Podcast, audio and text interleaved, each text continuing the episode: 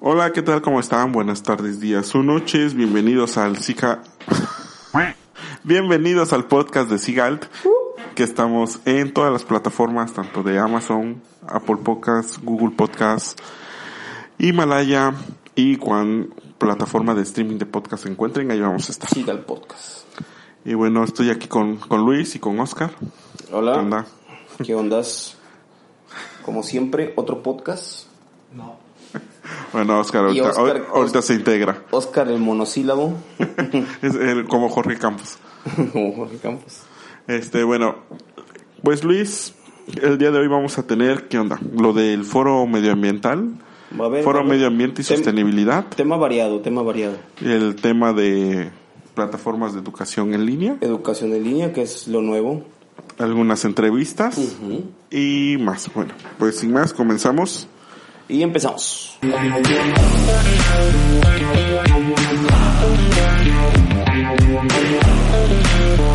Y bueno, la primer punto vemos lo del foro. Cuéntanos, bueno, ¿qué onda? Pues ayer, sí, ayer. No, antier, el miércoles. miércoles. Miércoles fue, se realizó aquí en Oaxaca. Bueno, Oaxaca tiene nuevo gobernador a partir de enero. Y la ley marca que deben de hacer sus planes de desarrollo estatales, ¿no? Para eso, la ley también marca que se debe ser consultado con, con la gente. El gobierno lo que hace es que hizo foros en cada una de las regiones de Oaxaca para ver cuál es la problemática general de la región y luego ya foros temáticos en la capital del estado y ya era ayer fue el tema de medio ambiente, sostenibilidad y cambio climático. Ok. Entonces fuimos aquí tres profesores de la Universidad del Mar y de esos tres profesores pues nos dividimos en, en las mesas que había, ¿no? Por ejemplo, a mí me tocó eh, cuencas, manejo de cuencas hidrográficas, a la doctora Chapa la cambio climático Ok. y al doctor Meraz este, biodiversidad, ¿no? Y bueno, eh, más allá lo que te quería comentar es cómo, cómo estamos todavía muy verdes en estas cuestiones de tecnología que nos ayuden a facilitar logísticas, ¿no? Porque el foro pues, fue como se hace hace 12, 15 años, hace dos administraciones, de juntar a la gente, que la gente hable y que alguien está transcribiendo lo que estás diciendo, ¿no? Haciendo la minuta. haciendo la minuta y todo eso, ¿no? Entonces te quedas como, pues si ya estamos en pleno 2021, ya hay tecnologías que pueden ayudarte para hacer esa logística, Qué, ¿no? qué- bueno que tocas el tema porque justo el podcast anterior hablábamos sobre estos brincos generacionales y de cómo las generaciones más nuevas se van familiarizando más, ¿no? Con este tipo de, de Pero- herramientas. Pero las que generaciones que estaban ahí es como de nuestra edad, o sea, de 30 a 40, Ah, sí. no eran, ¿No eran baby boomers? no, ya, ¿Ni generación X? no, pues ya estamos en la generación que está dominando los, ¿Los millennials? ¿Los millennials por fin vamos a dominar el mundo? El mundo, pero así como veo, No. no. No. no, no nos confíen mucho. Este, pues es que está interesante, ¿no? Porque Mira, por ejemplo, la primera, eso de estar hablando y que alguien esté transcribiendo, ya hay software que te lo pueden poner en un micrófono Grabadora de voz. y te, y te lo transcribe así. La inteligencia artificial al final te puede sacar el resumen de todo lo que transcribiste para las conclusiones que vas a leer en la plenaria. Y ahora para... Lo que a mí no me queda claro es cómo... Bueno, sí me queda claro, pero no siento que sea la manera eficiente de cómo demuestras que la gente participó para la elaboración del, del plan, que al final de cuentas es lo que dice la ley. a ver, desarrolla eso. Por ejemplo, ¿cómo demuestras que tantas personas fueron y que tantas personas se les tomó su opinión y están siendo reflejadas en el plan de desarrollo? Mm, ¿Cómo lo hacen ahorita? Pues te registras en una hojita de papel donde pones tu nombre, tu teléfono, de qué institución vienes y a qué mesa temática vas a participar. Obviamente esas hojitas de papel las van a recopilar, las van a, a transcribir y todo eso es pesado. Cuando ya hay tecnología como el blockchain, que te puedes registrar digital y que ese registro no se va a borrar, va a estar ahí y ya lo puedes entonces empalmar de quiénes fueron. Y si les das un numerito y a la hora de que esa persona vaya a dar su opinión, dice su numerito o su clave, pues entonces ya ligas ese blockchain con lo que dijo, con su opinión, y entonces ya queda ya queda registrado en una forma que es incorrompible, que sí registra quiénes fueron y que sí registran su opinión. Mm, ya, ya, ya. Pues sí, tiene sentido, pero pues van, son prácticas que se van a seguir este haciendo. Exacto, y, y luego que la pueda subir también, por ejemplo, a, a la nube, ¿no? Que en las capturan en su laptop, imagínate que alguien les roba la laptop. Uh, ¿Qué van a decir? ¿Vamos a volver a hacer el foro? No. Ni que fuera un podcast, ¿no? Ni que fuera teléfono. Ah. Bueno, ¿No? Esas cuestiones como que todavía pienso que es tanta tecnología que tenemos y que seguimos usando la vieja escuela. bueno, entonces el resumen de, el resumen de esto, con qué más bien qué experiencia te queda a ti de esto.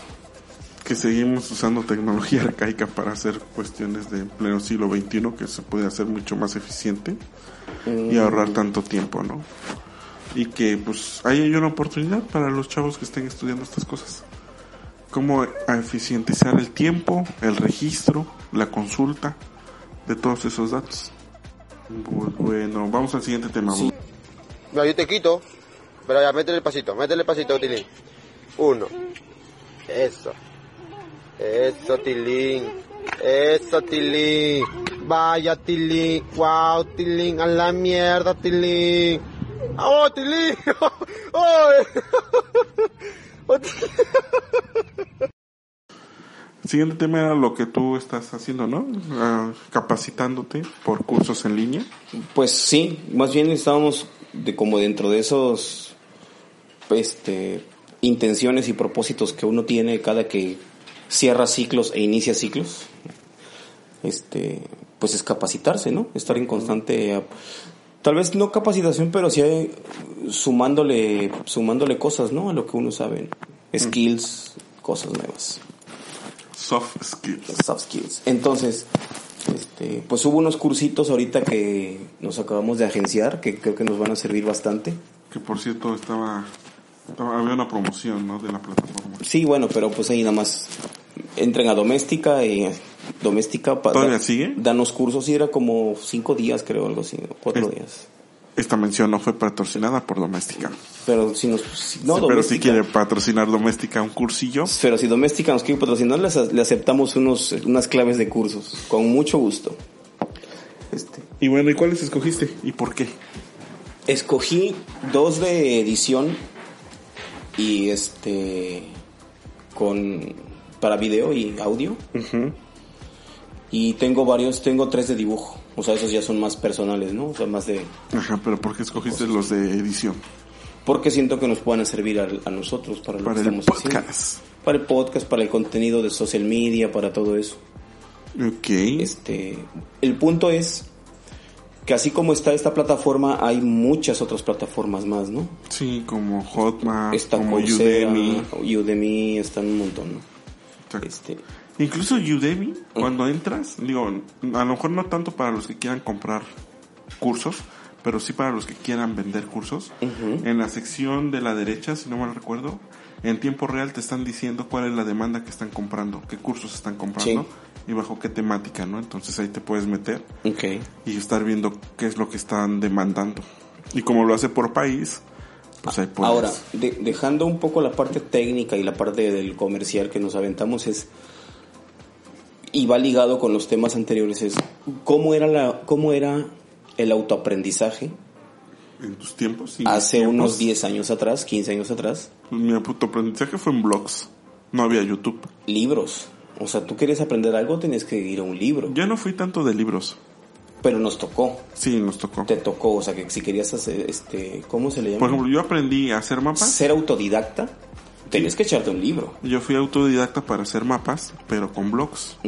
Con libros no, porque primero donde estaba no había libros. O manuales o algo así. O manuales, O manualitos. ¿no? Y así fue como aprendí. Después ya llegó YouTube y facilitó todo. Exactamente. Pero, creo, creo que los, los pininos de, auto, de ese como tipo de autoaprendizaje fueron estas revistas de mecánica popular y máquinas, eso, que de repente venían como secciones de cómo ensamblar tal cosa, cómo, desarmar esto, Exacto, cómo... cómo fragmentar tu disco duro. Exacto, y, y te enseñaban, ¿no? Entonces esos fueron los, los, los pininos, ¿no? Los, las semillas, por decirlo así. Exacto. Ahora ya hay cursos, hay un catálogo enorme, güey, de cursos. Ahora la problemática y por lo que yo pienso que, porque hay un comentario, ¿no? Que la universidad o la escuela como tal va a desaparecer por estos cursos, ¿no? Y entonces, este, pues no, es que la universidad ya te centra de toda esa inmensidad de oferta que hay, ya te, ya te centra y entonces este es el camino que debes de seguir. Y en cambio, si fueras autodidacta, tienes que estar muy seguro de lo que quieres, como en tu caso que quieres edición, y ver cuáles son las cosas de edición que te van a servir. Exacto, porque hay un, hay un abanico enorme también de cosas de edición, ¿no? Exacto.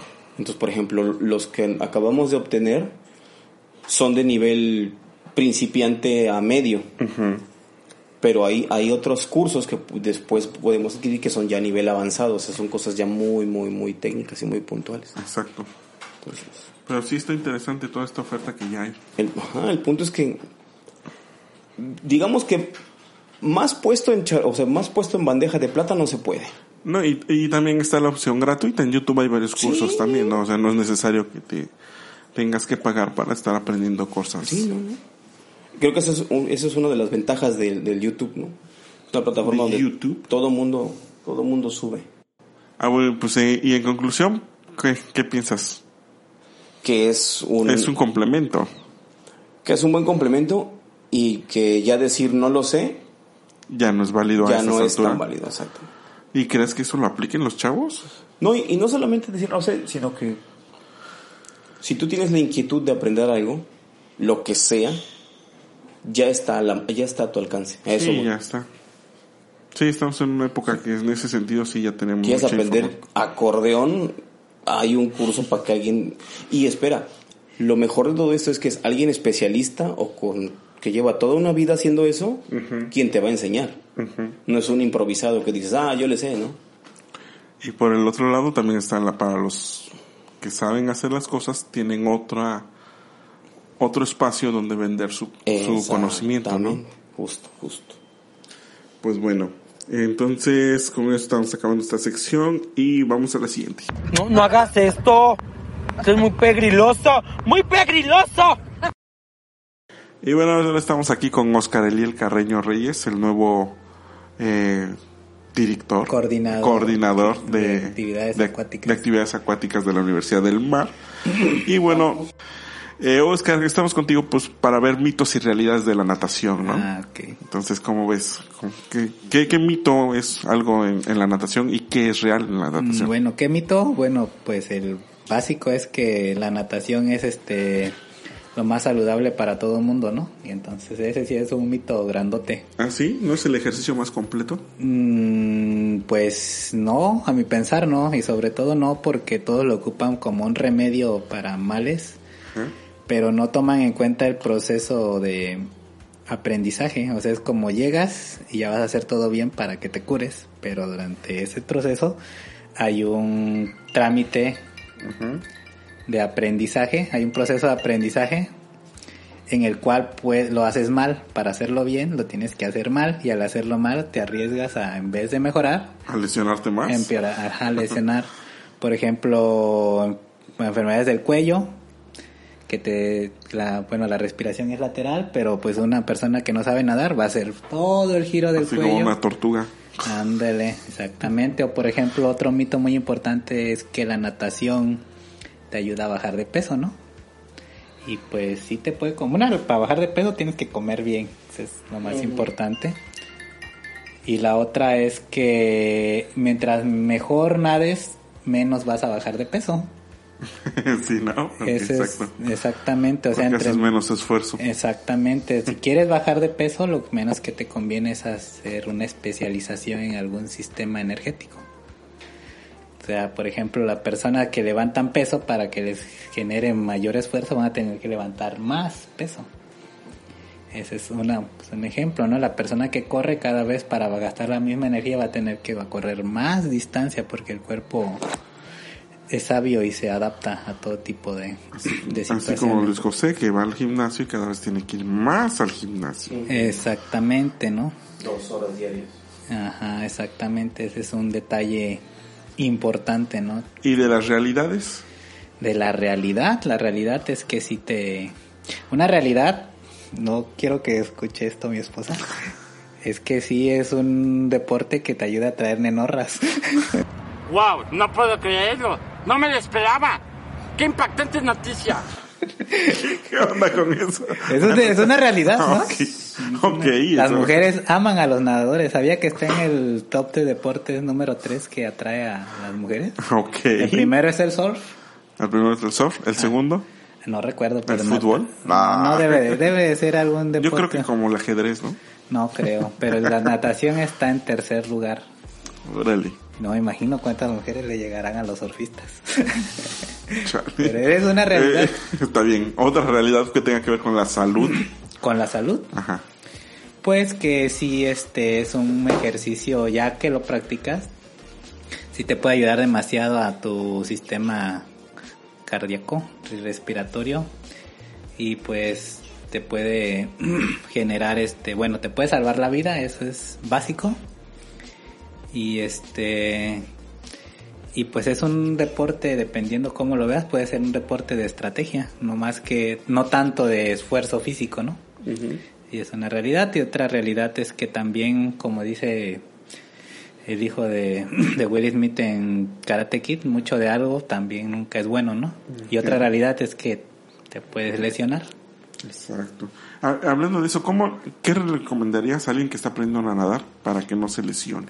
¿Qué le recomendaría? Ajá. Pues que caliente y que si tiene una lesión no la deje pasar porque es como una bolita de nieve, ¿no? Si no se trata inmediatamente, pues no este va a tener consecuencias y este la otra que no ay se me fue el avión O, pero que fuera diario, siete días, cinco. Mm, no tres. depende para una persona que está iniciando con tres días una hora a la semana es suficiente ya también dep- definiendo los objetivos no si quieres si quieres competir si quieres solo recrearte si quieres tienes, vas a tener una prueba del servicio militar Ándale, pues, Este tipo, el objetivo define tu, tu método de enseñanza, ¿no? Entonces, si este, si es una, una, los tres factores que influyen para aprender, pues es la disposición que tengas a realizar las actividades, o sea, si tienes miedo, si no tienes miedo. La otra es la habilidad física con la que cuenta, la cual que aunque pareciera nada, sí afecta mucho porque muchos de la de las nuevas generaciones no tienen habilidades físicas desarrolladas. O sea, o sea que no están no coordinan no, y los cosas niños, así. actualmente la mayoría de niños no son coordinados. Ah, ya. Y la otra es la exposición al medio, que es básicamente cuántas veces vas. a la- Mm. Y también va a depender, eso no también va regido también por tu etapa de desarrollo. Un- ¿A qué edad con- recomiendas que? yo ¿O más temprano? no, no, no, no, porque muchos tenemos esa idea de que de lo que bebé vemos te de- lanzan, ¿no? Ajá, no, de que de que ay, quiero ver a mi hijo, a mi bebé nadando, ¿no? Como como el video, pero eso es toda una estupidez porque un niño nunca debería estar solo en una alberca, ¿no?